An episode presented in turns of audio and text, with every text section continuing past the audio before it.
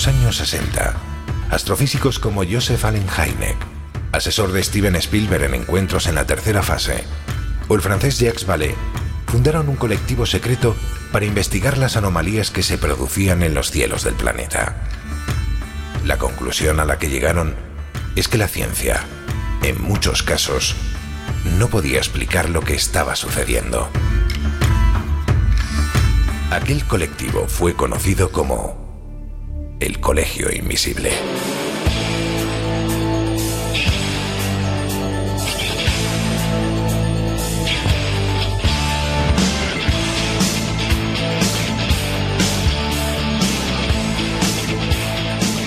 El Colegio Invisible, con Lorenzo Fernández Bueno y Laura Falcó en Onda Cero.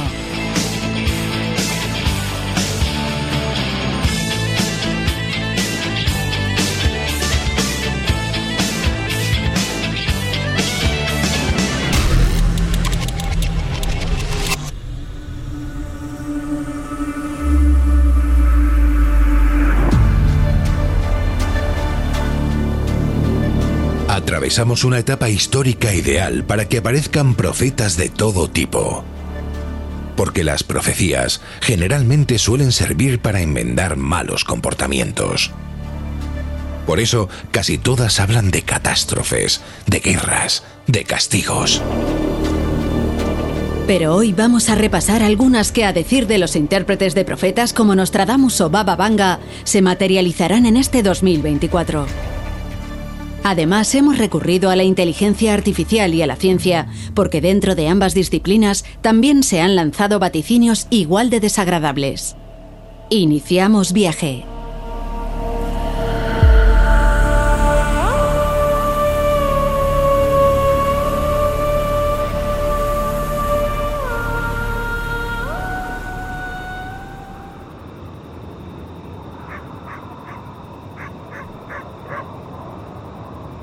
¿Qué tal? ¿Cómo estáis? Vaya cielo más maravilloso que tenemos sobre nuestras cabezas. Y es que dicen que aquí en este monte perdido, en plenos Pirineos, ahora que está haciendo un tiempo estupendo y que la verdad es que hay muy poquita nieve, lo que le quita parte de la belleza al lugar, dicen que aquí se ve uno de los cielos más alucinantes de no solo de España, sino prácticamente del mundo entero.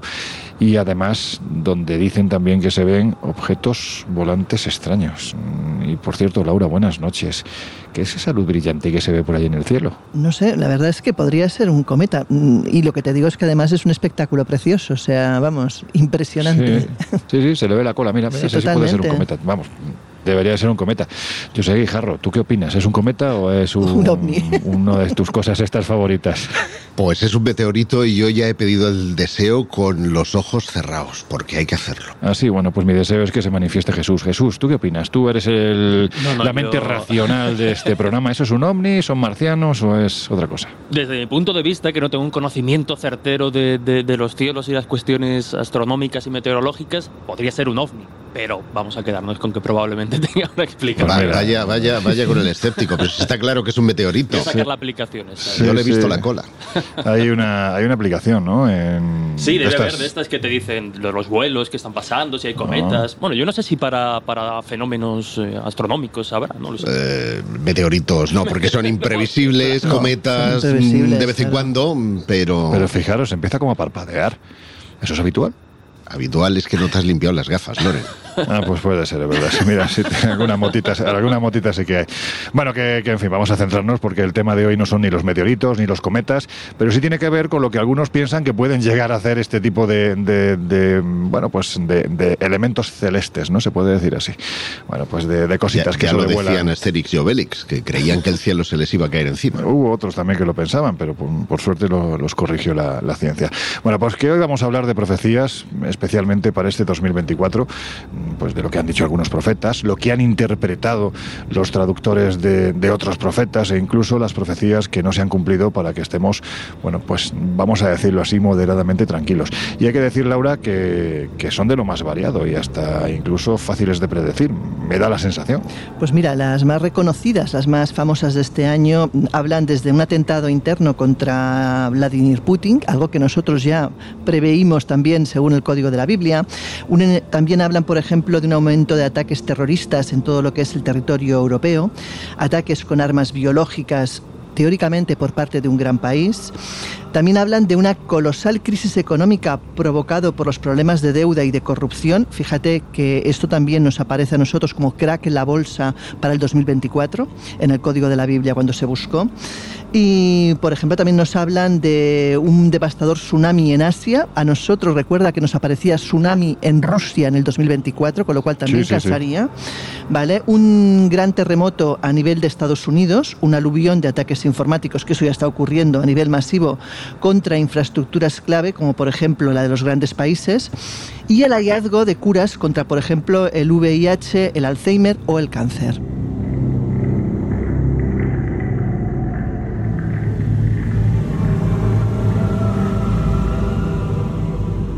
Esto a mí me resulta bastante curioso, ¿no? Pues siempre decimos que las profecías son muy apocalípticas y te dan una de cal y una de arena. Es decir, de repente se te va a caer el mundo porque van a matar a Putin, va a haber ataques con armas biológicas, va a haber actos terroristas, un gran terremoto, tsunamis en Asia y para que no se te olvide curamos el Alzheimer y además para que vivas más y puedas sufrir lo que te va a pasar también curamos el cáncer. Es que pues, yo no sé esto como lo veis vosotros, pero me parece que es un poquito más de lo de siempre, ¿no? Las profecías no pueden ser van a florecer los árboles y van a dar mucha fruta para que la gente no se muera de hambre en el tercer mundo, sino que cuidado que te va a caer un petardo que te va a salir a la mierda. Bueno, porque por definición la profecía es un castigo de, de Dios. Y Perdona, pero si aceptamos que lo- en la religión los profetas eran precisamente aquellos que transmitían el mensaje de Dios, lo que transmitía el mensaje de Dios, por ejemplo, en el caso de Jesús de Nazaret, por poner un ejemplo de los muchos profetas que ha habido a lo largo de la historia, no eran cosas malas.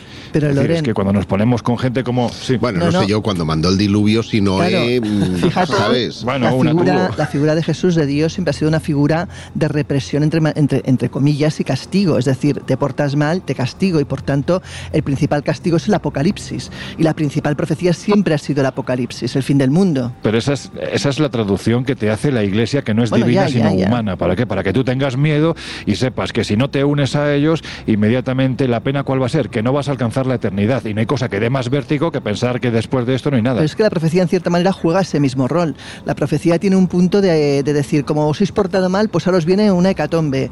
Como la humanidad no cuida el planeta, pues os viene un gran desastre, y etcétera. O sea, tiene también un Mm. poco ese, ese, ese rol en el fondo. No sé si queréis comentar vosotros algo. No, yo estoy bastante de acuerdo con lo que comenta Laura. De hecho, el- la función, una de las funciones un poco también de las profecías es esa moralina un poco de, Mm. de- de porta- y sobre todo también genera luego el alivio porque con todo lo que vamos a ver hoy cuando el año que viene volvamos a repetir profecías para Claro. 2025 y repasemos lo que nos ha cumplido diremos joder qué alivio espero eh porque hay algunas por aquí que Claro, pero eso es porque nos habremos portado bien, porque al fin y al cabo eh, el habremos destino. cambiado el destino, que Pues es la función de la Llevamos unos profecía. cuantos años que esto que se llama humanidad, quizás no hay que generalizar, pero desde luego aquellos que enarbolan eh, a esta cosa que es la raza humana, que están en primera fila porque son los mandatarios, no se están portando precisamente bien. Y, y bueno, pues oye, cada año seguimos y que sigamos así, eh, desmintiendo profecías. De, de- de todas maneras, yo ah, establecería una distinción entre eh, los antiguos profetas, estos Mm. que hemos nombrado del Antiguo Testamento, que efectivamente parecen que trasladan el mensaje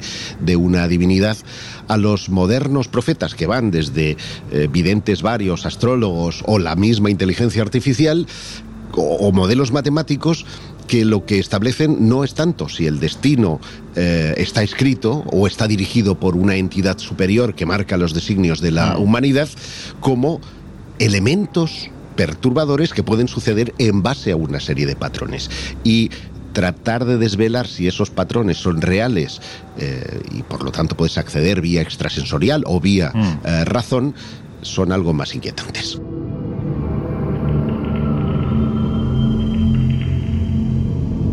Bueno, pues mm, yo creo que lo más divertido de un programa como el de hoy es precisamente hablar de profecías, pero previamente sí conviene, Laura, recordar quién fue una de esas profetizas, profetisas. Sí, ¿no? Profetizas. Joder, qué difícil.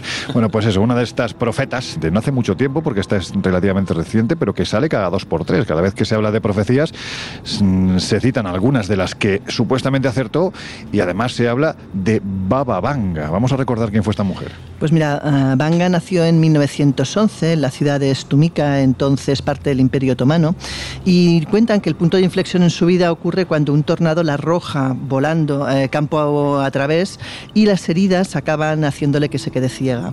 Durante la Segunda Guerra Mundial ella empieza a atraer a los creyentes por su habilidad para la sanación y la adivinación y tras la guerra políticos, líderes búlgaros, incluido el primer ministro soviético, buscan su consejo. Vanga muere el 11 de agosto de 1996 producto de un cáncer de mama.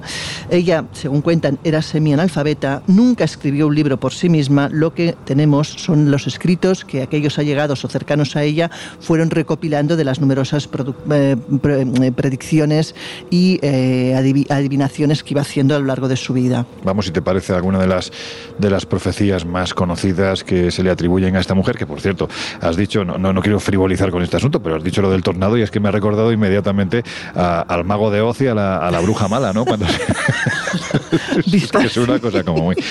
Es que no me digas que, que te lleve un tornado. A ver, que en Estados Unidos, pues yo creo que es una cosa habitual porque estamos hablando de megatornados que arrasan literalmente con pueblos enteros. Pero que un tornado se cebe con una persona es como, bueno, en fin, cosa divina debe de ser. Venga, vamos a hablar de alguna profecía de esta mujer. Pues mira, em, se le atribuyen muchas profecías, algunas ciertas y otras no, y como suele ocurrir, las redes están infestadas de supuestas teorías sobre los vaticinios de esta mujer, ¿no? Eh, tenemos, por ejemplo, eh, una recopilación que publicada en Italia, hablamos en diciembre de 2010, por la asociación eh, Codru, y según ella afirma, por ejemplo, primero, que en 2000, eh, perdona, que en el 5079 llegaría el final del mundo. Habla de que en el 4599 la vida eterna sería posible. También que en el 4509 conoceremos a Dios y nos comunicaremos con Él. Y, por ejemplo, tenemos también otras como que en el 4304 la erradicación eh, total de enfermedades será posible, que en el 2291, que está un poco más cerca, se enfriará el sol. Pero también, por ejemplo, tenemos cosas más cercanas y algunas de ellas em, que no se han cumplido. Algunas que ya tenemos claro que fueron erróneas, al menos. Por ejemplo, que en 2011 los musulmanes iniciarían la guerra contra los europeos. Que debido a la lluvia radioactiva en el hemisferio norte ningún animal ni planta sobreviviría que en el 2014 la mayoría de personas del planeta padecerían cáncer de piel, que en el 2016 empezaría la despoblación de Europa, que en el 2018 China se convertiría en la nueva potencia mundial. Bueno, eso va de camino, pero de momento no es así. Que en el 2023 la órbita de la Tierra cambiaría ligeramente o que en el 2025 Europa quedaría devastada. Es decir, muchos de estos profetas tienen grandes errores también. Vamos, que no acertó ni una, o sea, te quiero decir, porque es que al final, bueno, que China se convierte en la nueva potencia mundial, pues mm, ahí, ahí está, ¿no? Y seguramente en no muchos años, pues eh, será una realidad, pero el resto, la verdad, si esta era la puntería que tenía, mejor no jugar a los, a los dardos con ella. Claro, no. Tiene, otra, tiene otras que es verdad que sí que se han cumplido, pero claro, esto es como una, un saco de probabilidades, no vas diciendo cosas y a ver cuál es y no es. Bueno, pues. Es que en ese sentido hay que, hay que indicar mm, la reflexión que en cierta ocasión me trasladó Juanjo Sánchez Oro, que es eh, establecer el, número de aciertos. Es decir, un, vidente, un astrólogo, eh, da 10 vaticinios. Y, generalmente cuando acierta uno, todo el mundo es, ¡guau! Este lo claro, pero olvida los nueve errores eh, significativos previos, ¿no? Y esto suele ocurrir mucho cuando hablamos de, profetas, incluida... Banga, que en este caso pues también cometió muchísimos errores y algún que otro. Pero es que, claro, desde ese punto de vista, cualquiera puede ser profeta. Yo puedo decir, José Guijarro, te vas a morir por fumar tanto como fumas dentro de cinco años, o dentro de diez, o dentro de quince, o dentro de veinte. ahí, ahí están los pobres. Bueno, en fin, Jesús, vamos a uno de nuestros profetas favoritos también. No sé si decir un millón de veces citado, que es Nostradamus. ¿Qué dice sobre este asunto y, especialmente, bueno, pues hay alguna profecía que se pueda pensar que se puede a su vez producir en este 2024? Sí, bueno, siempre, siempre hay. Luego damos alguna posible explicación, tal y como comentaba Josep, pero bueno, para el que no lo tenga muy, muy situado, aunque es difícil, porque yo mm. creo que no sé si de aquí a unos años Baba Vanga le hará el relevo, pero sigue siendo el, profeta por, por, excelencia.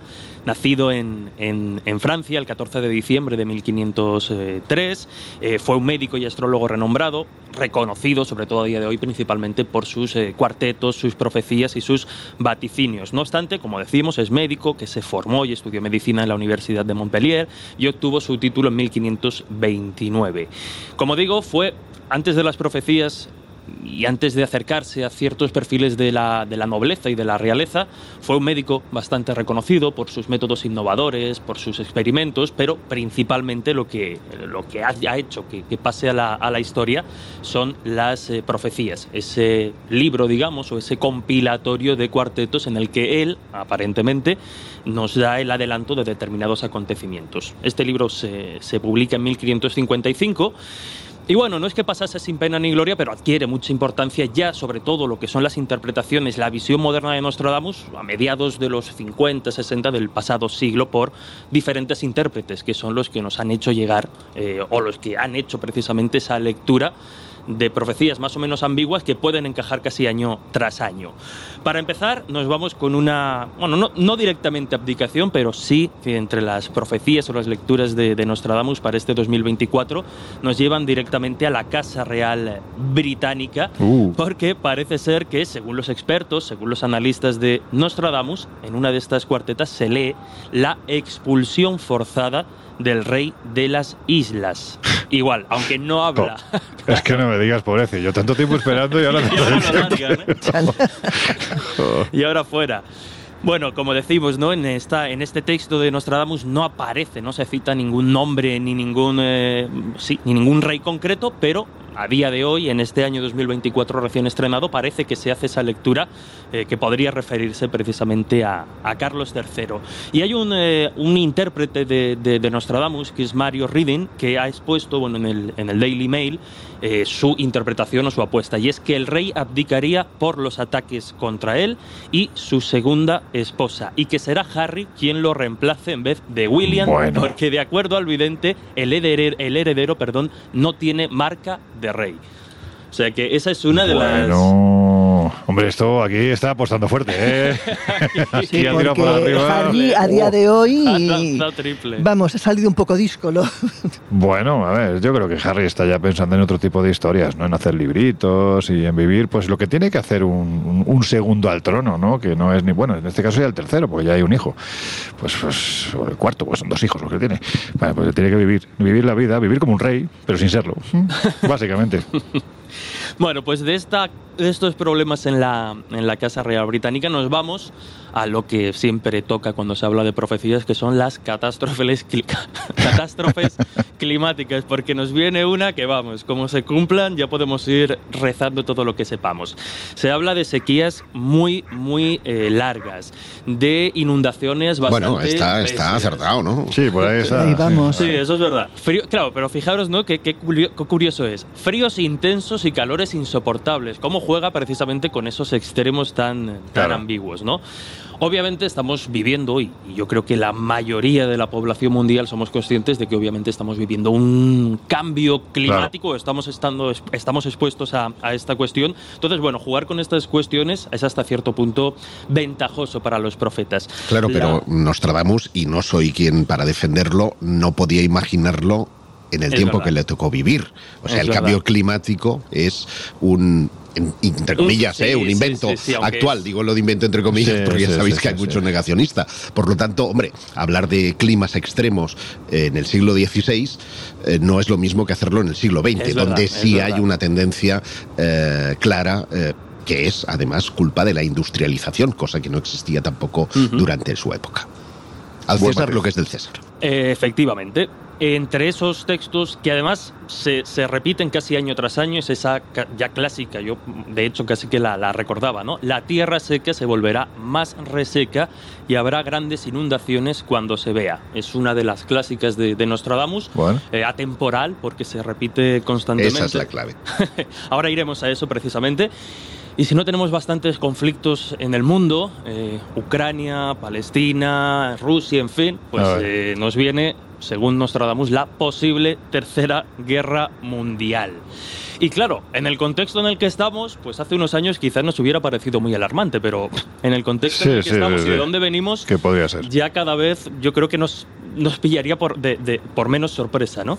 Eh, se habla precisamente de que, bueno, con la multiplicación de conflictos eh, bélicos en los años anteriores, 2022, 2023, entre Palestina e Israel, pues de nuevo, Nostradamus parece que sus intérpretes se han mm, adherido a una de estas cuartetas que concretamente habla de un adversario rojo palidecerá de miedo, aterrorizando al gran océano. Hablábamos antes de China como potencia mundial y obviamente muchos de los que leen adversario rojo lo relacionan directamente con, eh, con China, por, bueno, pues por el color de alguna, el gigante rojo. Por lo que dice la profecía no le irá muy bien precisamente al gigante rojo. no, no, es Porque si va a palidecer de miedo... Es verdad, pero fíjate que uno de esos conflictos, cuando él habla de, mm, de ese gran océano, eh, pues hay quienes leen que las tensiones entre China y la isla de Taiwán podrían ser el detonante de, ese, de ese conflicto. Y bueno, y ya para terminar con los grandes hits de, de Nostradamus año tras año, pues como no, eh, posible nuevo papa. Podrían... bueno, esta no falla, ¿eh? Claro podrían nombrar a un nuevo papa, bien porque el papa Francisco deje su puesto o pase a mejor vida, que algunos también lo tienen un poco como posibilidad. Menos, mal, con perdón, y la frivolidad la dejo también aparte, que, el, que, el, banquillo ya se ha vaciado, si no, madre mía, la que se podía liar ahí, menuda colección de papas eméritos, ¿no?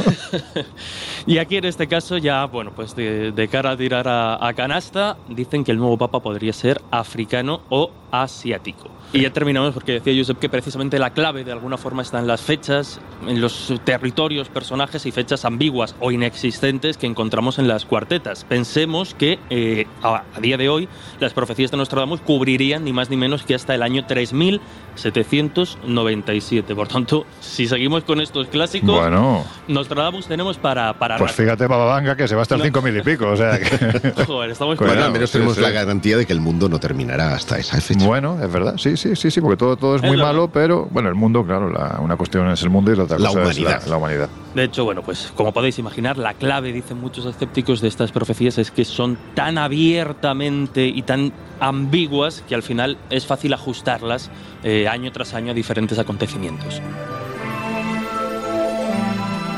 El Colegio Invisible.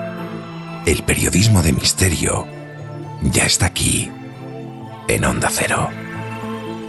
Bueno, pues estamos hablando de dos grandes profetas, en este caso Baba Vanga y también Nostradamus, que de momento parece que no aciertan demasiado, aunque sí hay ciertas profecías que se les atribuyen y que se dan como ya ocurridas mm, vamos, que no son interpretaciones. Eh, ¿Podríamos contar alguna, Josep? ¿Hay alguna profecía atribuida a Nostradamus y a Baba Vanga que digamos, pues oye, es que han acertado? Bueno, es que mm, yo siempre he definido a, Nostradamus como una suerte de profeta in progress porque sus eh, vaticinios pueden encajar perfectamente en cualquier momento de la historia. ¿No te recuerdan, perdona? es que claro, tú lees a Nostradamus es un a mí me recuerdan a las letras de los héroes de silencio. sí. ¿Verdad? O sea, es que como que hay, que hay miles de interpretaciones posibles. Es un, es un galimatías los textos y por lo tanto el éxito no es tanto de Nostradamus como de los intérpretes de Nostradamus, porque hay que, hay que, hay que echarle ahí horas para intentar eh, interpretar, ¿no? Y, ocurre que lo que eh, sucede, valga la redundancia, es que los intérpretes encajan las eh, cuartetas con los acontecimientos a toro pasado. Entonces, es muy, muy complicado hacer un balance en ese sentido. Pero a pesar de todo, sí es cierto cierto que existen ciertas coincidencias ah. significativas, vamos a decirlo así, que sugieren que algo está mandando una información a través de canales eh, no sensoriales. Me explicaré. No sé si conocéis un libro que se llama Tui Be Tu. Pues no. Bueno, pues es un libro profético que se difundió ampliamente en China en los años 618 hasta aproximadamente el 907 de nuestra era, que fue escrito por un astrólogo, matemático e historiador que se llamaba Li Chung Feng. Te ha gustado, ¿eh? A mí es que los nombres chinos me encantan. Li Chung Feng. Muy bien. Pues bien, el, régimen comunista chino eh, lo catalogó de supersticioso y lo retiró. ¿eh? Y... ¿Pero de qué año has dicho? No, el, libro es del 617, ah, pero en nuestra época posteriormente, el, vale, bien, bien, bien, el régimen chino lo quita y fíjate que es curioso, en los años 90 una parte de China, un poco díscola, Hong Kong, Macao, Taiwán y Shanghái, ah. reflotan ese, ese libro convirtiéndole prácticamente en un superventas eh, y está considerado el libro de profecías más consultado de, toda Asia. Oh. Bueno, consta de 70 dibujos surrealistas que proporcionan, junto a un poema enigmático, eh, pistas sobre la historia y el futuro de China y otros acontecimientos que afectan al mundo. A Perdona, me... Josep, esto recuerda mucho a lo que ocurría con Parravicini. ¿no? exacto, a mí me recuerda profundamente el, al profeta argentino, al Nostradamus argentino llamado Benjamín Solari Parravicini. Si quieres, me ocuparé después ligeramente muy, muy, poco de él, ¿eh? pero como sea, eh, hay una serie de coincidencias entre las cuartetas de Nostradamus y las de este libro chino que han captado la atención de los especialistas. Así, por ejemplo, en la Centuria 10, cuarteta 72 de Nostradamus, se dice, y atención, ¿eh? porque hay que tener huevos también para leer eso. En el año 1999, séptimo mes, desde el cielo vendrá un gran rey del terror para resucitar al gran rey de Anglomois. Ah. Antes y después, Marte reinará triunfante. Bueno, esta profecía... Marte que siempre se atribuye a la guerra. Exacto. Se, eh, em, eh, se enmarca en el dibujo 41 del Tui Betu, hay mil años de diferencia. Y sin embargo, leemos, el cielo y la, y la, tierra ingresarán a la oscuridad mientras la hierba y el arbusto desenfrenan. Yin y yang corren en rumbos opuestos. Sol y tierra están del revés. El gorro se usa siempre sin cabeza. Y atención, cuando parará el juego de manipular al universo, en el año 1999 se comete un inmenso error. El condado de Qing es el único lugar adecuado para reclamar el trono. Bueno, sorprendentemente, a finales de 1999 comenzó en China la atroz persecución de Falun Gong. La secta. Exacto. Y después eh, de que un censo revelara que alrededor de mil millones de personas practicaban esta práctica espiritual basada en la espiritualidad, es erradicado. Ahora bien. Mil millones. Mil millones, sí. Es que estamos hablando de mucha gente. perdón, mil no. Cien, cien, cien ah, millones. Vale, vale, le, he puesto, le, he puesto, un cero más. Le he puesto un cero claro, más. Claro, claro, son todos los chinos. prácticamente. Ahora bien. ¿Se refiere Nostradamus y el libro chino al mismo acontecimiento? Bueno, no olvidemos que eh, Nostradamus se formó y vivió en una región geográfica muy distinta a la de, a la de este, este libro, a la de China, ¿no? Por lo tanto, estamos de nuevo en el tema de las interpretaciones. ¿no? El primero de septiembre de 2022 eh, hay un acontecimiento que también me llama la atención, no tiene nada que ver ahora con el Tui Betui, eh, sino con, con otro eh, profeta del que hablábamos antes, Parravicini, que a mí me ha inquietado sobremanera. No sé si os acordáis de em, el atentado que sufrió o el, intento de atentado que sufrió la vicepresidenta argentina eh, Cristina Fernández de Kirchner. Ella volvía a casa cuando un hombre sale de la multitud empuñando una pistola, pum, dispara, pero la bala no sale, se, le encasquilla. ¿eh? El caso es que cuando la policía detiene al presunto, eh, bueno, presunto no, al, terrorista que intentaba, Fernando Andrés Salvaj se llamaba, 35 años de edad y natural de Brasil, bueno, se distribuyen unas fotografías en las que se ve en el, en el codo un tatuaje que es el sol negro que utilizaban los eh, nazis y la cruz de hierro en una de sus manos. ¿Y lo que ocurrió? nos lo vas a contar después de que... Uy, esto es muy en alto, ¿eh? Sí, sí, sí, muy, alto. Lo vamos a dejar muy arriba porque ahora llegan nuestros compañeros de los servicios informativos de Onda Cero Radio y nosotros volvemos en unos minutos. ¿Que estáis en el Colegio Invisible? It's a long way to the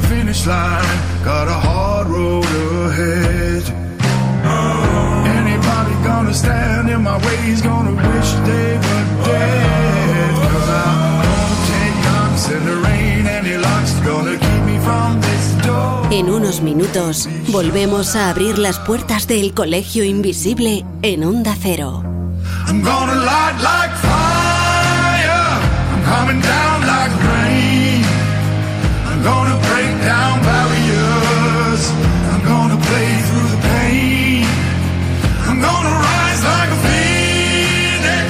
Gonna fight through the flame. The devil won't drag me down, cause I'm done. I'm all done playing games.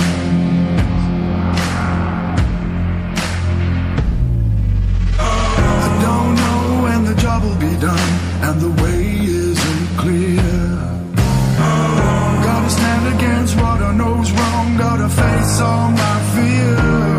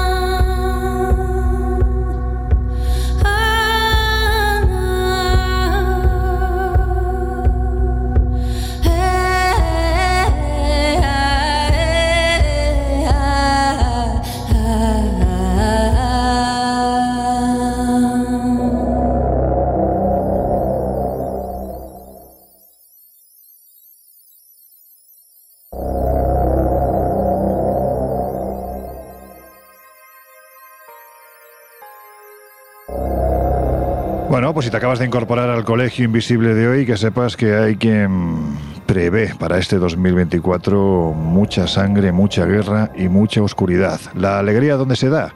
Aquí, en el Colegio Invisible.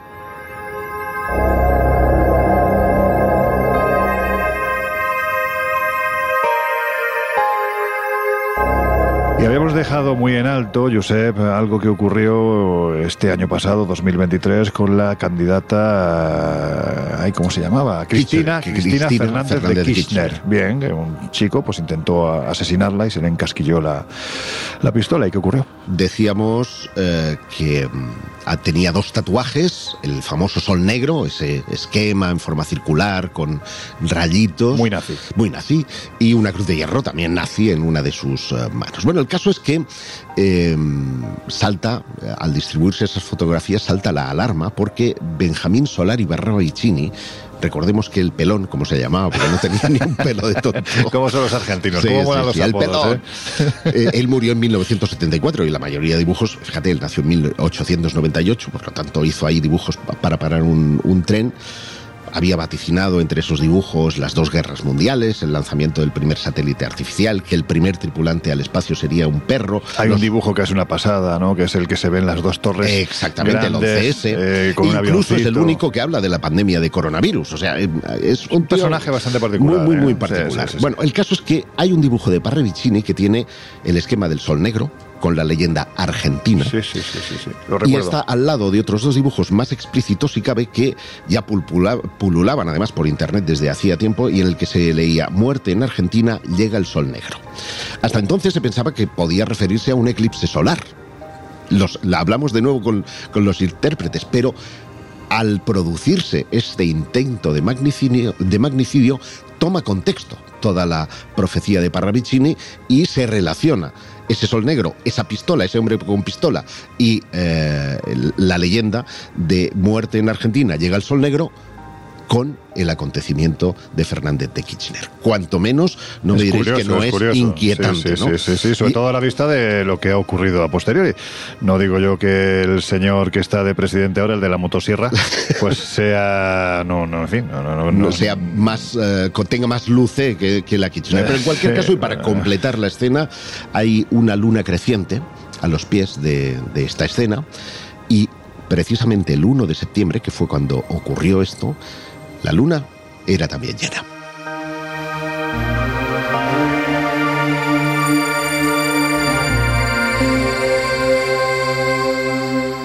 Bueno, pues, pues hay que decir que si alguien, o algo en este caso, le está quitando protagonismo a los profetas de toda la vida, pues a Bababanga, a Parravicini, a Edgar Cayce, a Nostradamus, pues no es ni más ni menos, atentos, que yo sé que este es un tema que a los tres os gusta mucho, que la inteligencia artificial que ha entrado en esto de las profecías, especialmente para 2024, como, bueno, pues prácticamente como un torito en el ruedo. O sea que, Laura, vamos a recordar lo que nos dice el chat GPT que todo el mundo conoce y qué profecías ha lanzado para este 2024. Pues mira, la primera tiene que ver precisamente con el mismo, el mismo ser del que estamos hablando, ¿no? Y es que dicen que la inteligencia artificial aprenderá a tener empatía. También hablan de que tendremos una fiebre verde por el mercado ecológico. Bueno, yo creo que esto es previsible cada vez más. O sea, hay, cosas, hay cosas que sinceramente no me sorprenden, creo que son consecuencias de cosas que ya están funcionando, ¿no? Luego dice que los millonarios quieren conquistar el espacio y lo vamos a odiar. Bueno, es cierto, los millonarios hace tiempo que quieren conquistar el espacio, eso no es nuevo tampoco. Bueno, es lógico, es lógico, claro. Sí, claro. Dice, luego que millones renunciarán a sus trabajos en 2024 que bueno que cada vez la gente está más en contra de, del trabajar en una empresa y más a favor de tener más tiempo para lo personal que usaremos lentes de, realidad aumentada, yo creo que esto cada vez más también está en la orden del día, que veremos una revolución de los científicos para 2024, que los alimentos procesados, verduras modificadas, cada vez estarán más en boga y que dejaremos de comer carne, yo creo que todo esto, de hecho, ninguna me sorprende de momento, pero bueno. Las películas interactivas. No, a mí me da que la maquinita se ha quedado un poco obsoleta, ¿eh? Me da la sensación, ¿verdad? Se ha quedado un poco obsoleta la maquinita, sí. Por eso. Luego que las películas interactivas se van a poner de moda, sí que es verdad que hay algunas.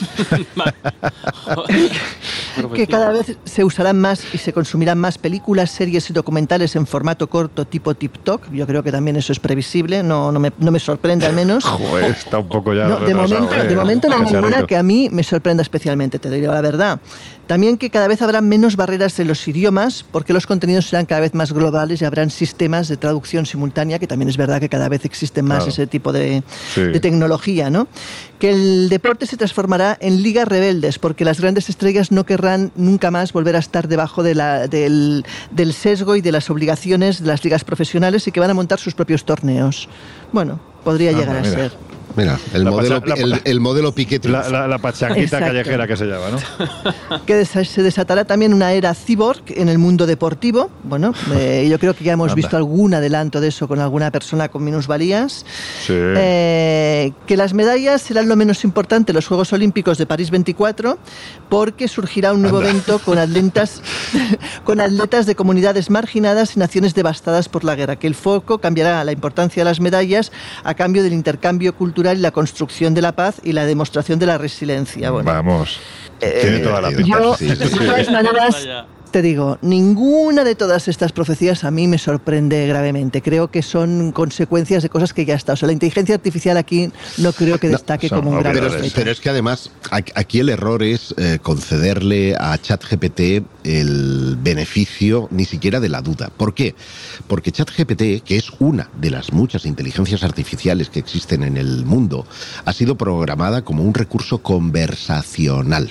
¿Qué significa esto? Significa que es una herramienta de lenguaje para ayudarnos a expresarnos en distintos idiomas, para perfeccionar nuestra dicción, para no cometer errores ortográficos. En definitiva, no es para buscar datos. Él bucea en las cosas que hay en Internet para ofrecernos precisamente un recurso ah. conversacional. Por lo tanto, la, digamos que los vaticinos que hace son las cosas, las miles de pajas mentales, con perdón, que uno puede encontrar en Internet, donde puedes encontrar un Google Academic, puedes encontrar al vidente de turno que te está diciendo que no van a haber medallas en los juegos. Vamos, que no está inventando nada, sino que está recopilando información que ya está por ahí flotando y uniéndola para que tenga una cierta coherencia. Exactamente. Vale. Y además, por lo que estoy por lo que está contando Laura, el que, hace, que ha utilizado ChatGPT para, para realizar ese artículo debe tenerlo de pago, porque yo he hecho la prueba.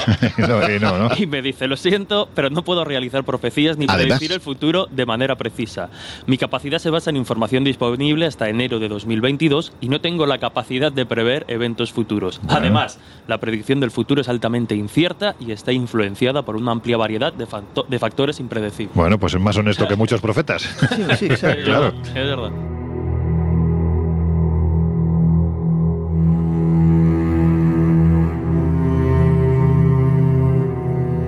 Bueno, vamos a, antes de continuar con las maquinitas, porque hay otras que han dicho más cositas del futuro, sí me gustaría volver a un método de toda la vida, Laura, porque tú te has metido muy de lleno en ello, en el código de la Biblia. Creo que ahí sí hay determinados pasajes en los que se puede interpretar que más o menos ha acertado o más o menos estaría al cabo de la actualidad que estamos viviendo. Y me imagino que has brujuleado por ahí, habrás echado un vistazo, ¿no? Para ver qué, dice el código de la Biblia. La verdad es que sí, he brujuleado. Lo que pasa es que el código de la Biblia, el problema es que te requiere mucho tiempo, final tú solamente puedes comprobar cosas no, a tono pasado o ir probando palabras a ver qué pasa, ¿no? Entonces son horas y horas de estar investigando.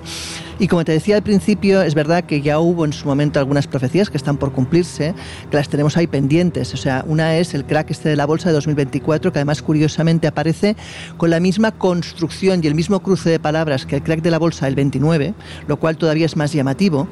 O, por ejemplo, eh, lo que comentábamos de Putin, nos ha aparecido en varios años, eh, Putin preso, Putin muerto, en diferentes... Eh, pero claro, yo he llegado a la conclusión, tras varios brujuleos, como dices tú, en, la, en este código, que es como si planteara diferentes universos alternativos.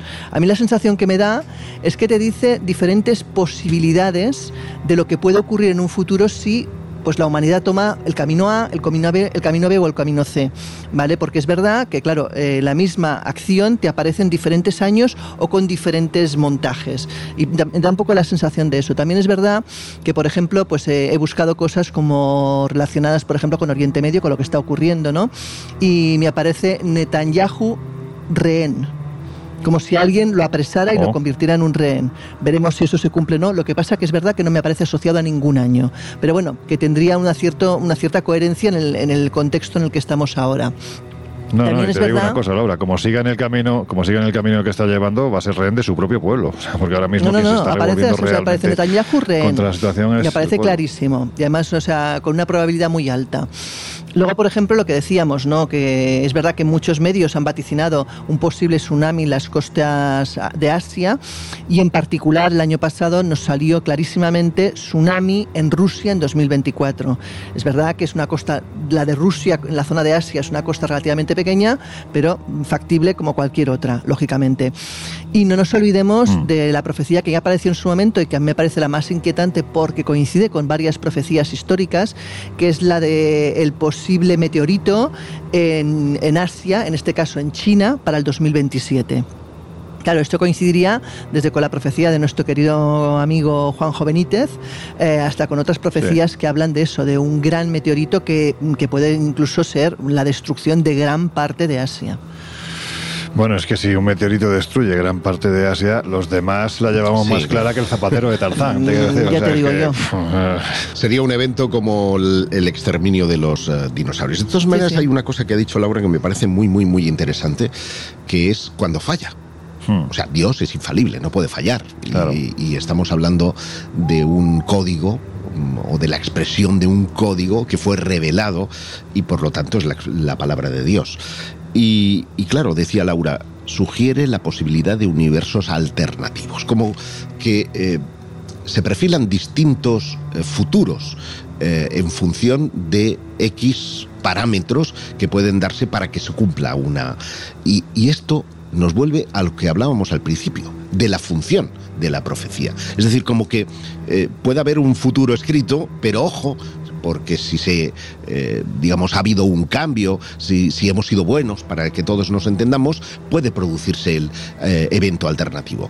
Entonces, esto entraría un poco en, en, la línea de lo que exploraba David Zurdo, que como sabéis fue uno de los que, eh, eh, digamos, hizo el algoritmo para descifrar el código secreto de la Biblia al español. Y si no me equivoco, además, durante mucho tiempo director de la revista Que Leer. Efectivamente. Mm. Y, resulta que él, él planteaba precisamente esa, esa disyuntiva, es decir, mm, mm, el problema no es que falle el código, lo que falla es cómo nosotros hacemos las preguntas o cómo eh, realizamos la cuestión para eh, conectar con el universo A, B o C en función de las probabilidades que se den. Con lo cual habría una especie de clave para poder acceder a lo que es el conocimiento certero, ¿no? Y, hay quien lo busca, de hecho siguen los, los eh, rabinos trabajando en ello. Es que seguramente si lo que hace el código de la Biblia es plantearnos diferentes universos, tiene que haber la clave que no solamente te deje leerlo de forma seguida, sino que te deje ver esos diferentes universos y te deje ver también cuál sería el universo correcto. Bueno, pues para quien no lo sepa, seguramente hay mucha gente joven que no conocerá un libro que en su momento fue un bestseller y que yo creo que todavía se sigue vendiendo como churros, ¿no? Que fue el Código de la Biblia de Michael Drosnin, que es donde se explicaba toda esta historia y por primera vez se le pone nombre a la posibilidad de que la Biblia, aparte de un libro sagrado, pues también sea un libro profético y que las profecías pues se encuentran si uno tiene las claves para poder hallarlas. Bueno, pues eso, Michael Drosnin, el Código Secreto de la Biblia. Pero volviendo de nuevo al, al presente o al futuro, es curioso, ¿no? Porque en este caso la noticia además viene de un periódico mm, reconocido a nivel internacional, el Excelsior, que es uno de los más importantes de, yo creo que el más importante de, de México, donde se sigue hablando de este chat GPT que a Jesús le dice que no, que no hace profecías Pero porque, no está Porque no lo pago. Si porque no tiene versión premium, pero sin embargo este medio nos dice que efectivamente ha lanzado vaticinios, pero ojo, no ya para el, el año 2024, sino prácticamente para todo este siglo.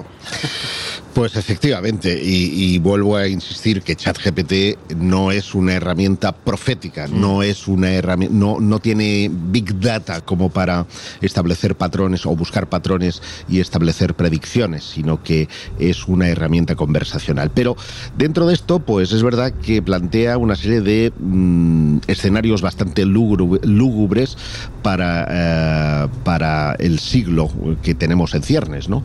En 2031 ya existiría una cura para el cáncer, esto está bien. Eh, adelantó que en 2085 habría una nueva pandemia mm, con un virus más letal que el COVID-19, a solo 65 años después de registrarse la primera gran pandemia del siglo XXI que todos eh, tristemente recordamos. Bueno, predice que para el 2060 prosperará con toda su funcionalidad, esto ya nos lo anticipaba también Laura, la inteligencia artificial. Pero que 10 años antes, en 2050, una crisis climática dejaría estragos permanentes en la Tierra. En 2074, una colonia de seres humanos en tierras extranjeras eh, podrá habitar en lugares como la Luna o planetas cercanos como Marte. También Pero en ese dice sentido, que para recordaros también, siglo Josep, perdóname la interrupción, que en el código también aparecía habitar Marte para el año 2030. Y, y- y ya que hemos hecho el inciso, Sí. yo creo que a, a lo de Marte también lo comentan o lo adelantan los grandes profetas Claro. absolutamente de nuestro tiempo, que son los Simpsons. Los Simpsons, sí, efectivamente. Mira, pero- es que de verdad, o sea, lo de los Simpsons, Sí, sí. agradezco muchísimo que lo traigas a colación, es brutal, porque, porque, claro, ¿qué hace nuestra mente? Nuestra mente tiene un, un sistema, que es el sistema de atención reticular ascendente, acrónimo SARA, y el SARA lo que hace es que nos fijemos, que centremos la atención en eh, sucesos y los interpretamos al albur de nuestros conocimientos actuales. Entonces, es curioso porque los Simpson adelantan todo. Es como un Nostradamus eh, fantástico. Sí, sí. Desde Trump. Sí, sí, que hablan de en es. 2024 Trump volverá a ser presidente y ve- veremos. Y entonces, en realidad, no, no es una profecía, es, es que eh, cuando tú tienes un conocimiento y una perspectiva de los acontecimientos históricos, puedes inferir que es algo que hace magistralmente de, de un personaje que después os hablaré, que es Peter Turchin, un tipo, un matemático, Sí. que está revolucionando el mundo entero con sus vaticinios en lo que él llama la Clio. em, eh, ahora no- bueno, hace una alusión, un juego de palabras entre Clio, la musa de la Sí. historia, y los vaticinios para. El eh, coche favorito de Shakira. Muy bueno. Eh, pues hace, hace en base a, a registros históricos humanos de los últimos 10.000 años, vaticinios sorprendentes. Y para este 2024 él dice que, va- que fruto de las tensiones políticas en Estados Unidos puede desencadenarse una guerra civil. Eh, Sí, sí, sí. impulsada además por la derecha Ya- política, ya por hemos los visto, republicanos. hemos decir, visto. que cuidado porque vienen escenarios eh, divertidos. Pero volviendo a la inteligencia artificial, dice que para finales de este siglo, en 2099, se alcanzará la paz mundial. Y Porque no quedará nadie, básicamente, ¿no? Claro. me- hace mucha gracia, Exacto, sí. eh, os leo solamente una, cómo, cómo responde, porque yo creo que toma un poco la línea Nostradamus, ¿no? Porque dice, en el año de nuestro Señor 23 y 1, Anda. el mundo será testigo de lo que nunca se ha hecho, una cura para el cáncer, una hazaña maravillosa, un avance médico tan raro y dulce, pero hay, las masas serán divididas porque algunos se regocijarán mientras que otros serán reprendidos. Los ricos atesorarán, los pobres lucharán, una batalla por el acceso, un malabarismo social. ¿Por qué os leo esto? Porque Efectivamente, como sugería. A mí me sigue sonando a los héroes del silencio. Como sugería em, Jesús, ChatGPT no da respuestas de futuro. Lo tiene prohibido. Los programadores le han eh, capado esa posibilidad como de determinados temas, como puede ser la pornografía, los desnudos y muchas otras cuestiones. Entonces, he dicho que era un recurso literario. Muy probablemente el medio que ha filtrado todo esto lo que ha dicho es que generara un texto eh, no profético, sino jugando a Nostradamus, de ahí que el, el, tipo de narración sea tan similar para hacer un recurso literario. Y eso sí lo hace ChatGPT. Por lo tanto, hay que poner absolutamente en cuarentena todos los vaticinios de esta inteligencia artificial.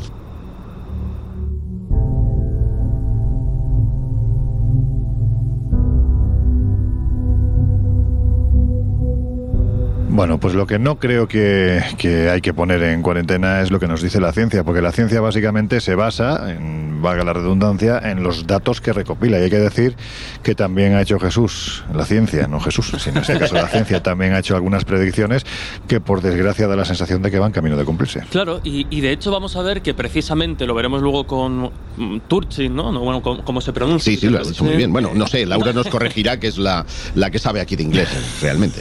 Algo parecido también a lo que medio entiendo y nos ha explicado Giuseppe y Laura que puede hacer ChatGPT, es lo que se hizo ya en, eh, en el año 1972 en un trabajo, en un artículo que realizó ni más ni menos que un equipo de científicos del MIT, es decir, del Massachusetts Institute Technology, una de las instituciones, tanto antes como ahora, eh, científicas más reputadas del mundo. Siempre salen todas las películas, ¿verdad? O sea, el MIT, el Instituto, ¿cómo es? Instituto... Instituto eh, Tecnológico, de Massachusetts. Eso es. Te da la tos, ¿eh? Hablar del MIT. A él no se las cuentas. Tienes que dejar de fumar, Jesús. Dos. Pues también, también. Ah, es verdad, dos toses. Hmm. Pero, como decía, eh, año 1972, un think tank, que era el Club Roma, es decir, un grupo de estos, pues, de, de, presión política, podríamos decir, o que se mueve... De conocimiento, ¿no? Vamos a decir. Vamos a dejarlo así. Vamos a dejarlo así. Bueno, pues eh, encarga a, a este equipo de científicos que realice una especie de, bueno, pues de análisis o de posibles causas de lo que podría derivar en el colapso de la sociedad. Tras el, tras el, resultado, porque ahora veremos que hablaba y adelantó ciertas corrientes que quizá en los 70 no estaban em, tan en boga o tan, eh, tan agudas, digamos, pero que a día de hoy sí, eh, bueno, pues fue cuestionado, fue muy polémico e incluso, pues eh, ya digo, se dejó de lado, ¿no? Sin, sin más. Pero curiosamente, eh, varios años después, tenemos que situarnos ya en noviembre de 2020, un poquito antes, cuando eh, Gaia Harrington, una analista de sostenibilidad de la firma de contabilidad KPMG, decidió investigar las aplicaciones del mundo real de la teoría eh, de lo que se expuso en este artículo del año 72 como parte además de su tesis en, Harvard. Es decir, que bueno, que, estamos moviéndonos siempre en ese ámbito ¿no? académico y, científico. Bueno, pues este artículo que realiza Gaia Harrington eh, se publica inicialmente en el Yale Journal of Industrial Ecology en noviembre del año 2020 y bueno, pues como podéis imaginar, muchos periódicos, muchos medios de, de comunicación se hacen eco tanto de las conclusiones, digamos, de aquel artículo del 72, como de, eh, bueno, pues de, las, eh, de ese artículo actualizado a, fecha de 2020 por esta, por esta analista. Y se descubre que eh, de seguir así, de seguir la trayectoria actual, la civilización mundial se dirige hacia el declive. Vaya. Y de hecho, eh, esta, mm, se descubrió, digamos, que esta disminución en el nivel de vida, que de alguna forma estamos viendo también o estamos sufriendo, alcanzaría sus mínimos históricos en el año 2050. Pues bien, eh, esta analista, eh, para en declaraciones al, al, medio de comunicación Vice, Vice dijo, tengo curiosidad por ver qué escenarios se ajustan más a los datos empíricos actuales. Al fin y al cabo, el libro que presentaba este modelo del mundo, fue un éxito de ventas en los años 70 y a estas alturas tendríamos varias décadas de datos empíricos que harían una comparación, una comparación tuviera sentido. Pero, para mi sorpresa, eh, insiste, no pude encontrar intentos recientes al respecto, así que decidí hacerlo yo misma. Pues bien, en este análisis se examinan 10 de las variables clave que bueno, pues tendrían consecuencias en ese declive de la calidad de vida y que en última instancia pues eh, dejarían ¿no? con ese colapso de la sociedad, con ese colapso de, la humanidad. Y vais a ver que muchas, insisto, planteadas por la ciencia más, más pura, eh, coinciden con lo que de alguna forma pulula, ¿no? por profecías más o menos serias. Se habla de, obviamente, la población, eh, el aumento en la población, la superpoblación y que no podamos hacer frente a, a ella.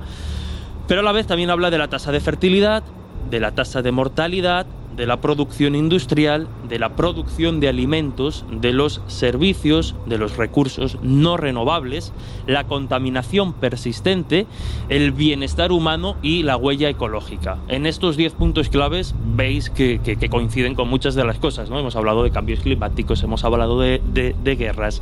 Y sigue diciendo esta, mm, esta analista Gaia Harrington que los escenarios más probables, en base a los datos disponibles, muestran una detención del crecimiento crecimiento dentro de una década aproximadamente. Ella decía... Eh, yo entiendo que, del crecimiento económico. Exacto. También entiendo que se refiere, que va directamente ligado al crecimiento económico, a eso, a la calidad de vida, a la población, lo que comentábamos. Pero es curioso y ella hace el matiz, ¿no? Yo creo que todos estamos de acuerdo. No es que la humanidad ha llegado el 2050 mm. o llegado un año concreto o una fecha en concreta de al traste y se acabó, sino que todo esto será poco a poco. Y de hecho, eh, remitía un poco ¿no? a, la, a la pandemia de, de, coronavirus, a la crisis económica producida por la guerra entre Rusia y Ucrania, que todos estos conflictos, todos estos episodios lo que han hecho es provocar, provocar precisamente una aceleración en ese declive. Entonces, como veis, ya en los años 70, reactualizado de alguna forma hace apenas unos años, se ponían desde el ámbito científico pues estos escenarios o estos puntos claves. Claro, no se habla de fin del mundo, pero sí se declive de, la humanidad, la calidad de vida y la sociedad. Bueno, pues nada, me vais a permitir un momentito. ¡Calla, bicho! Joder, es que estaba este búho cantarín que, mira, ya se ha callado, menos mal, porque es que se estaba colando como un contertulio más. Bueno, en fin, oye, no, nos da la sensación, yo vuelvo al comienzo del programa, ¿no nos da la sensación de que ese cometa parece que está más grande? No lo sé. Pues al final no va a ser un cometa. Pero si es que además... Al final eh, con un poco de suerte lo abducen se lo, y se lo llevan. ¿A, quién? ¿Con un poco de suerte? ¿A, quién? ¿A cuál? ¿A, cuál, de, cuál de los otros? Depende del momento a uno o a otro. Ah, mira qué bien. Qué, qué bien. Yo también te quiero, Laura. Bueno, pues nada, decía un testigo que buscaban mujeres para que los algún testigo de estos que, en fin, hay que a veces que, bueno, pues, no, no, no, no, que decía que había los extraterrestres venían para abducir a mujeres porque en su planeta pues había una serie de problemas para que concebiesen hijos y por lo tanto las humanas eran perfectas. Así que Laura, cuidadito, ¿eh? Que... Sí, pero ojo que los extraterrestres hacen el amor tirando de las orejas. No digas lo que piensas, venga, déjalo. No, ya, ya, ya, ya sé por dónde vas, así que mejor no digas nada. Bueno, pues nada, ahí se queda el cometa, por favor, que alguien mire eh, Jesús, tú mismo, que eres, que eres Mr. Chip, a ver si pone algo en internet del paso de un cometa por esta zona del norte de, España. Pero bueno, en fin, que uno de los argumentos que parece que se solicitan o aparecen más en esto de las profecías es el de los patógenos con capacidad para matar de forma masiva y a los que, bueno, pues recientemente eh, la COVID-19 ha puesto nombre. Escuchad lo que dice el director general de la Organización Mundial de la Salud, el señor Tedo Adhanom, en, bueno, pues en su inglés particular. Les ruego entregar a tiempo el código de la pandemia como compromiso generacional. La próxima pandemia no esperará por nosotros y debemos estar preparados. Esta es la generación que experimentó esta terrible pandemia y por tanto esta es la generación que debería escribir el acuerdo de pandemia. La amenaza de un patógeno emergente con un potencial aún más mortal permanece.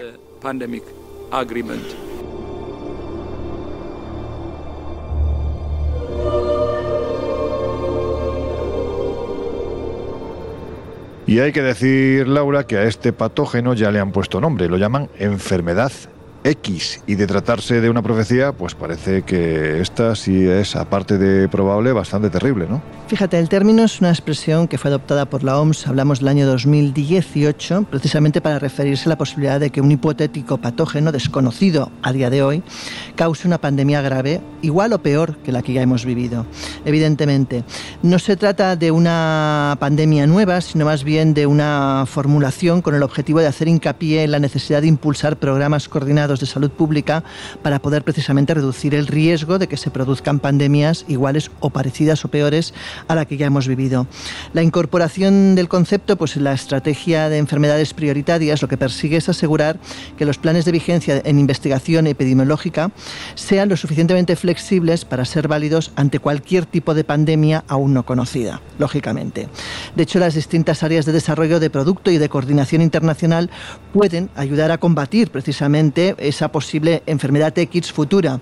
Si bien es cierto que este patógeno X puede ir desde un virus a una bacteria, a un hongo, a un parásito o incluso a priones, lo más probable visto lo visto y según los estudios que, hay realizados, es que resulte de la transmisión zoonótica de un virus RNA altamente virulento y que la preparación para su impacto incluya precisamente todos aquellos pasos destinados a reducir el riesgo de contacto con reservorios naturales, como pudo ocurrir con el virus que ya mm. conocemos, ¿no? que se supone que vino de, de algún posible animal mejorar la vigilancia de enfermedades en humanos y en animales para detectar a tiempo esos posibles eh, patógenos peligrosos, secuenciar rápidamente en el caso de que ocurra el agente infeccioso, poder fortalecer los programas de investigación, acelerar, cosa que tampoco se, hizo correctamente quizás con el, con el coronavirus, todo lo que es la implementación farmacéutica y la rapidez de acceso a las vacunas y protocolos, evidentemente, para poder distribuir a tiempo pues, esas vacunas o esos remedios.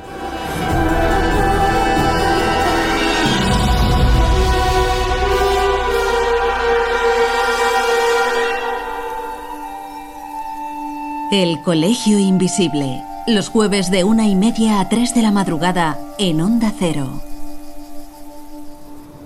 Bueno, a mí esto de la enfermedad X me, suena un poco a, a, lo que genera el malo de una película de los Vengadores, ¿no? Yo pensaba que era lo de Twitter que también es para ponerte malo del corazón. sí, a veces suelta cada cosa que, en fin. Bueno, pues oye, ya que hemos iniciado esta secuencia de profecías vinculadas a la ciencia, y bueno, pues en principio parece que un poquito más demostrables, ¿no? Que la de los profetas de toda la vida, hay que decir que también se ha hablado de las profecías, en este caso cumplidas, y me parece increíble porque yo nunca había oído hablar de esto, ni más ni menos, Jesús, que de Albert Einstein. Bueno, bueno, verás, eh, verás que tiene cierta trampa, porque obviamente cuando bueno, pues estábamos mirando información para este programa, todos nos quedamos muy sorprendidos, pero tienen demasiado que ver, quizá con, eh, con el ámbito científico y probablemente yo he hecho el esfuerzo para tratar de explicar ahora un poco a los oyentes, pero bueno, algunas cosas son, son complejas para los que somos un poco ceporros. Bueno, sé que lo vas a hacer de forma breve y además entendible. Lo hacemos eh, breve porque como, bueno, como todo el mundo sabe, Albert Einstein, quizá pues uno de los eh, científicos más famosos e icónicos de la historia, revolucionó absolutamente la, la física con sus teorías de la relatividad especial en 1905 y la de la relatividad general en 1915 y bueno, pues con otros otros eh, experimentos e investigaciones que de hecho sí que le llegaron a, valer el, premio Nobel de, Física, que se lo dieron por otro fenómeno al margen de la, relatividad. Pero a lo que voy es que esas predicciones, muchas de ellas tienen que ver precisamente con lo que de alguna forma él ya adelantaba en sus, eh, en sus investigaciones. Perdón. Por ejemplo, una de sus predicciones confirmadas sería eh, bueno, la curvatura del espacio-tiempo, que además se pudo comprobar, es algo que ya se adelantaba en la relatividad como una de las consecuencias de la relatividad mm. general y además se comprobó relativamente pronto porque tan solo cuatro años después de plantearse esta, mm, esta teoría en 1919 tuvo lugar un eclipse total de Sol y era precisamente el acontecimiento ideal para poner a prueba o para tratar de comprobar empíricamente si esa curvatura del espacio-tiempo se da. De hecho, para llevar a cabo estos eh, experimentos se realizaron varias expediciones científicas a lugares como Brasil, a la costa oeste africana y diferentes sitios precisamente para poder tomar mejores fotografías y datos de este eclipse. Como podéis imaginar, el, Sol que es el objeto más eh, masivo que tenemos en nuestras cercanías eh, cósmicas, lo que se quería comprobar era si la luz de las estrellas lejanas, eh, más lejanas al Sol, se veía afectada por la curvatura del espacio-tiempo que genera el Sol al pasar cerca de este. Pues bien, se pudo comprobar, digamos, que esa trayectoria o la confirmación de este efecto fue consistente en, bueno, pues en medidas que sí se pudieron eh, comprobar de que se sufría un pequeño cambio, una pequeña desviación muy, muy, muy ligera de una línea recta. Por lo tanto, de alguna forma, ya digo, esa profecía o, ese, o eso que él adelantaba en la relatividad general se pudo, se pudo de alguna forma comprobar. También eh, se habló de la predicción confirmada, digamos, de las ondas gravitatorias que se escucharon al fin. Y enseguida vamos a entender por qué. Hay que decir que la amplitud de estas ondas es extremadamente débil, tanto que el propio Einstein no tenía mucha confianza en que algún día pudiese comprobarse de manera científica y empírica la detección de esta, de esta amplitud de onda. Pero finalmente llegó, el éxito de esta confirmación llegaría años más tarde, como bueno, pues con los pioneros, entre otros, el, físico Joseph Weber, perdón, Joseph Weber, que las barras eh, que hizo en los años 60, eh, bueno, pues diferentes experimentos para, para comprobarlo. Los instrumentos que han sido capaces de conseguir superar finalmente este reto son los interferómetros láser de brazos kilométricos. Como, que aparecen en Star Wars, seguro. ¿verdad?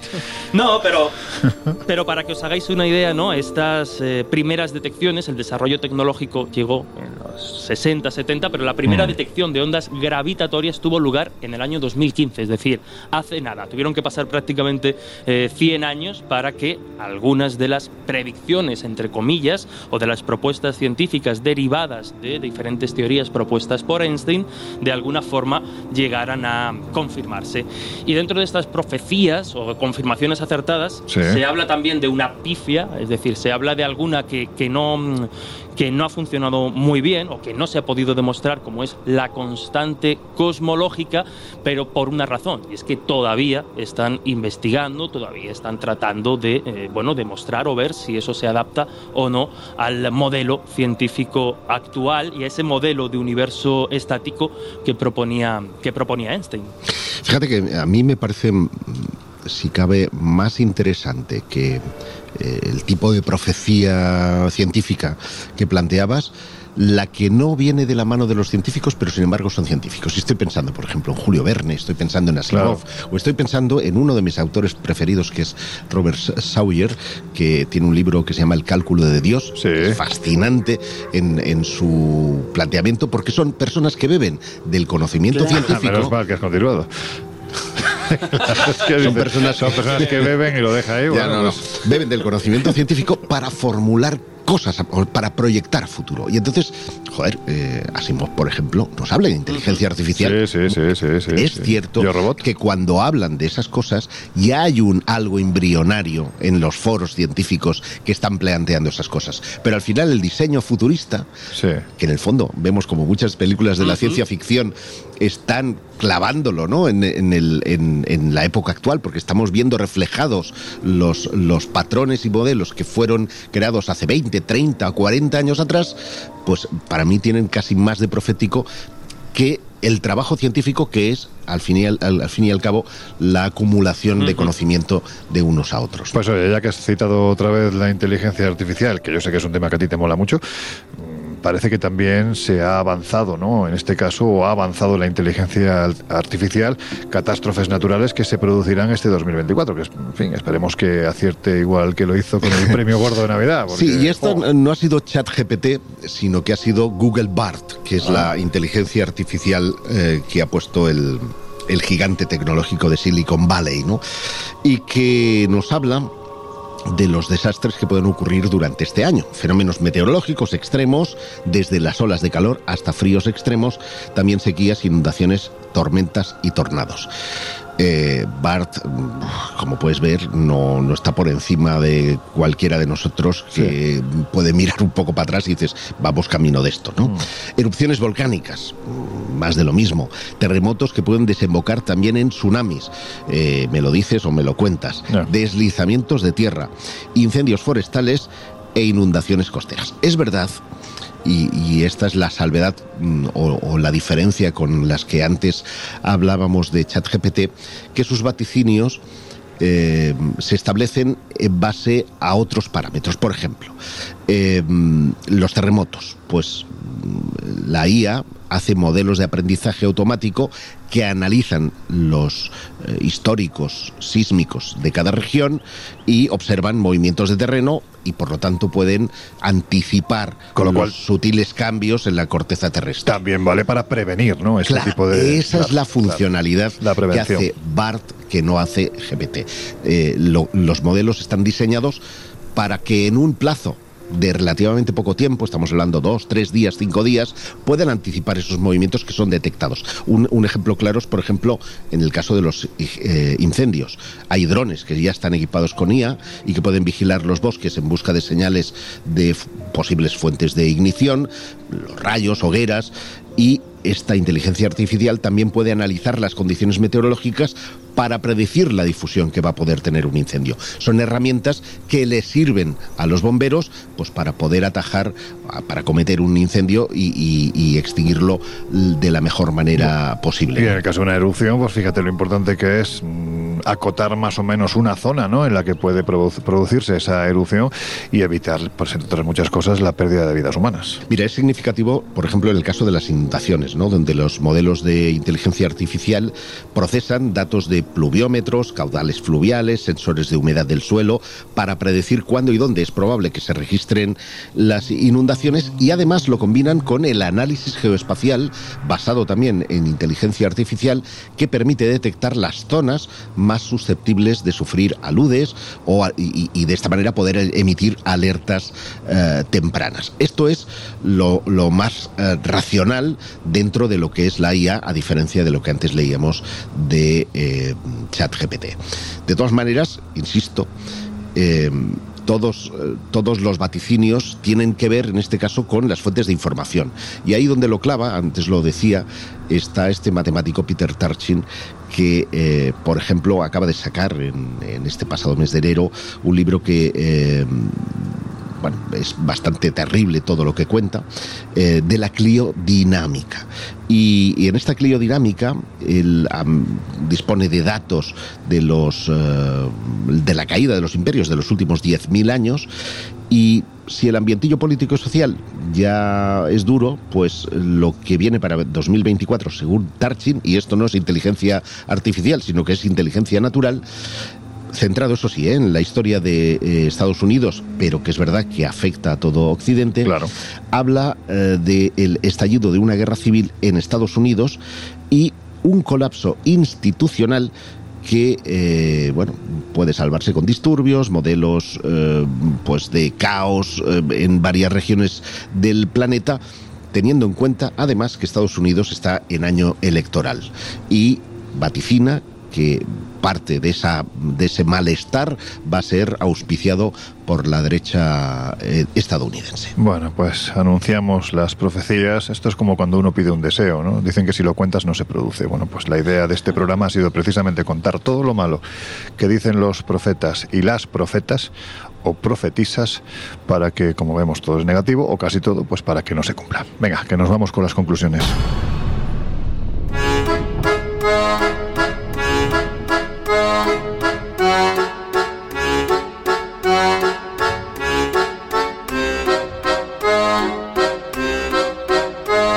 Historias así solo ocurren en el Colegio Invisible.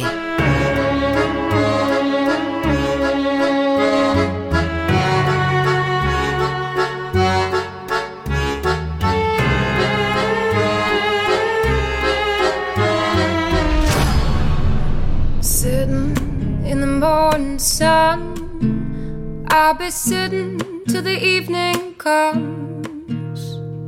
Watching the ships roll in Bueno, pues llega el momento de que nuestros tres sabios nos cuenten qué piensan sobre el tema que hemos tratado hoy a lo largo de esta casi hora y diez, hora quince minutos, que es el de las profecías. Vosotros tres, Laura, Josep, Jesús, si os parece en este orden. Las profecías son pura elucubración humana de gente en ocasiones muy informada que puede llegar a saber lo que se le viene encima o realmente intervienen factores, vamos a decirlo así, externos y más inexplicables. Partimos de la base que el, intento del ser humano por saber qué va a pasar en el futuro está desde los albores de la historia, ¿vale? Es una necesidad de, acotar lo desconocido y es una necesidad que tenemos eh, todos. Algunos la, la, suplen con la religión, otros la suplen pues con las profecías, cada uno la suple con lo que pueda. A partir de ahí, si hay profetas reales, yo creo que hay gente o hay métodos que nos han sorprendido a veces dando profecías que realmente el porcentaje de acierto, como decíamos antes, es importante. Y ahí cabe pensar una de dos, o que la persona, pues sí, que realmente ha sido un profeta o un vidente, como le queramos llamar, o cabe pensar que ha tenido mucha suerte, porque la estadística al final es algo que se puede medir y que tiene unos parámetros matemáticos y comprobables, ¿no? Pero es verdad que el 80%, el 90% de esas profecías, al final la cantidad de aciertos es tan menor, tan ínfimo, que cabe pensar que es casualidad pura y dura. A partir de ahí, pues bueno, saber qué profeta es eh, realmente profeta o cuál es simplemente roza la casualidad es un poco complicado. A ver, el tema de las profecías nos pone en el espejo de si el destino está o no escrito. Y yo soy de los que no creo en coincidencias. Pienso que hay. Habiendo escrito dos libros. Claro, claro. Eh. Eh, pienso que hay patrones eh, que nos dirigen a distintos futuros alternativos. Y depende de nosotros elegir uno u otro. Claro, el problema es cuando ese destino es un destino colectivo, un destino que no depende eh, al 100% de cada uno de los individuos que componen una determinada sociedad. ¿Qué, culpa tendrían ¿no? los alemanes eh, durante la Segunda Guerra Mundial de tener un personaje nefasto como Hitler? Mm, claro, dirás, le votaron, sí, ese es, eh, el destino, digamos, individual que ha afectado al colectivo, pero em, el destino de los pueblos em, influye en muchos factores y ya no hablo el del planeta completo. Imagínate, si en las reuniones de, mi comunidad no nos ponemos de acuerdo y somos 16 vecinos, poner en eh, sintonía a todos los países de la Tierra parece más bien eh, una, una historia imposible. ¿Dónde quiero ir a parar con todo esto? Pues que eh, aunque haya un destino, es insondable incluso para los profetas. Aun teniendo en cuenta que pueden haber fuerzas y energías extraordinarias que nos afecten, eh, tratar de conocerlas, tratar de acceder a una información fidedigna de las mismas, no creo que esté al alcance de los humanos. Y por lo tanto, todo es interpretable, todo puede ser blanco o negro en función del cristal con el que se mire. Bueno, pues estoy, estoy en este caso muy de acuerdo también con lo que comentaba, con lo que comentaba Laura. ¿no? Yo creo que la prueba quizá más flagrante eh, de que al menos los grandes profetas o las grandes profecías no, no funcionan o no acaban de adelantar nada es que año tras año eh, pues venimos viendo ¿no? cómo, cómo se reproducen, cómo algunas se repiten. Lo que no funcionó en 2022 puede encajar ahora en 2024. Creo que esa dinámica de la profecía ha quedado muy, muy clara en el en el, en el programa de hoy. Pero al margen de esos grandes eh, profetas, vamos a llamarlos así, o grandes personajes, como puede ser Nostradamus, Parravicini, Bababanga, más allá de esos, hemos visto, por ejemplo, que sería un fenómeno también analizar, Josep lo ha comentado por encima, que los profetas, o muchos de los grandes profetas actuales, eh, se mueven en TikTok, o se mueven en, en Instagram, y en hmm. según qué, qué perfiles, ¿no? Ese tipo de perfiles eh, es con, los que creo y considero que hay que tener cuidado porque son los que nos afectan a día de hoy. Nostradamus o Baba Vanga al final, bueno, pues tiene la gracia de hacer esa, esa interpretación. Pero hay que tener cuidado con determinados perfiles por eso, ¿no? Porque al final juegan con la necesidad humana, lo decía Laura, de comprender y de anticipar el futuro. Para mí se puede hacer una lectura muy muy parecida a las teorías de conspiración más, eh, más delirantes, ¿no? En un mundo convulso, cada vez más eh, complejo, cada vez más difícil también de interpretar y analizar desde el punto de vista tanto individual como, como de sociedad pues al final eh, las profecías vienen, aunque la mayoría de ellas catastróficas, vienen precisamente a dar un poco diría que de orden y de lógica a, este mundo convulso y complejo que muchas veces no alcanzamos a comprender. Entonces, bueno, también tienen ese, ese aspecto balsámico dentro de que muchas veces nos meten miedo de que, bueno, lo que parece ser que puede llegar a suceder y luego finalmente pues no, no sucede porque el mundo se mueve por otros derroteros y ajeno a factores, bueno, ajeno no, dependiendo precisamente de factores eh, bastante complejos. Quizás deberíamos dejar de pensar que somos el centro del universo para escuchar de vez en cuando esa maravillosa locución del gran Carl Sagan hablando de esa pequeña mota azul en los confines del universo. Eso es lo que somos.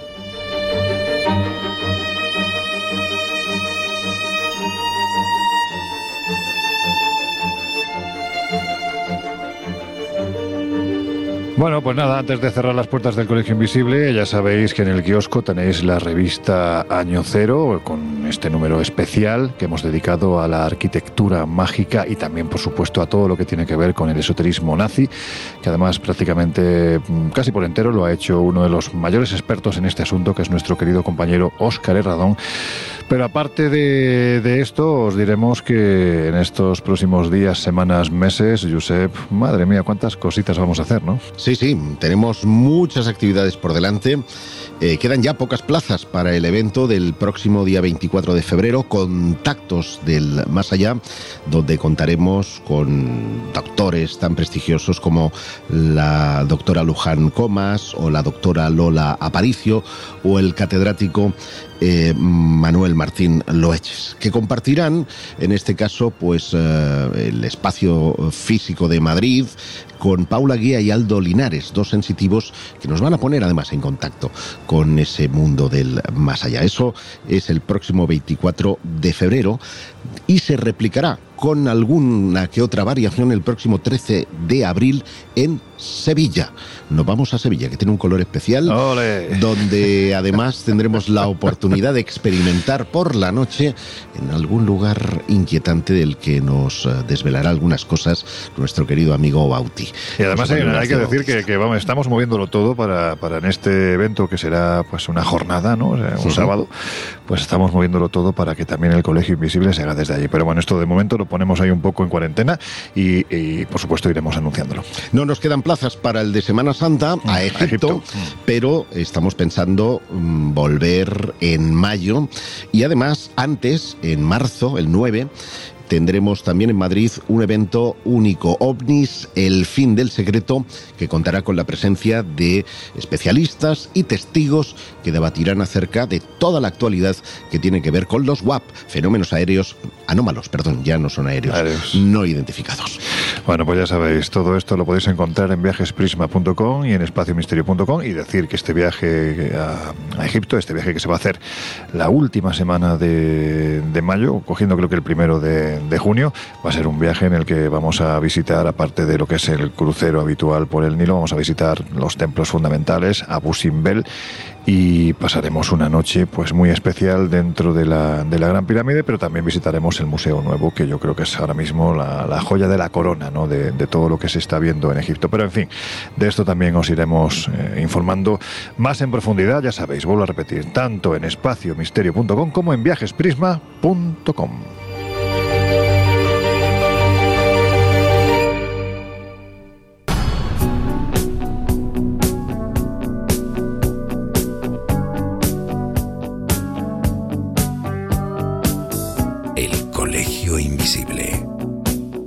Fernández Bueno y Laura Falcó en Onda Cero.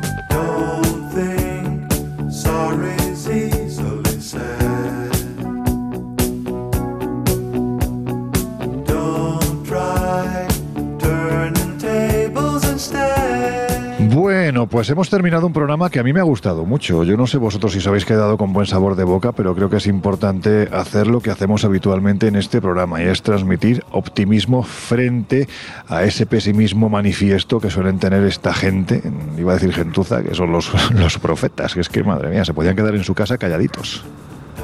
Nadie dice nada. Bueno, pues esto... Como has dicho que nos quedáramos. Es, es Que, a propósito, eh, la luz ya lo he visto aquí en el móvil, es Mira, la ISS, ¿sabes lo que es la te- Estación ¿Seguro? Espacial Internacional. ¿Seguro? Mira, mira, mira, mira, mira, si te está echando una foto. Pues oye, me- mira, ¿sabes lo que te digo? Que, que por si acaso me voy a coger la cámara de fotos y me voy a acercar a verlo y a la venga, a cerrar vosotros el programa que yo voy para allá. Pues nada, os dejamos con que no Pues son nada. horas. Efectivamente. Bueno, pues como Lorenzo se ha ido, nada, cerramos nosotros el programa, como nos dice.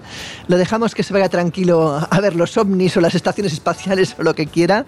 Y nosotros, pues nos vemos la semana que viene. Josep, eh, Jesús, como siempre, un placer eh, estar con vosotros en el programa, compartir este ratito que echamos.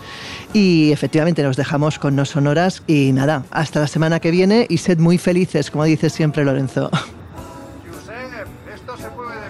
No parece la ISS. Sigue, sigue. Que sí, hombre, que sí.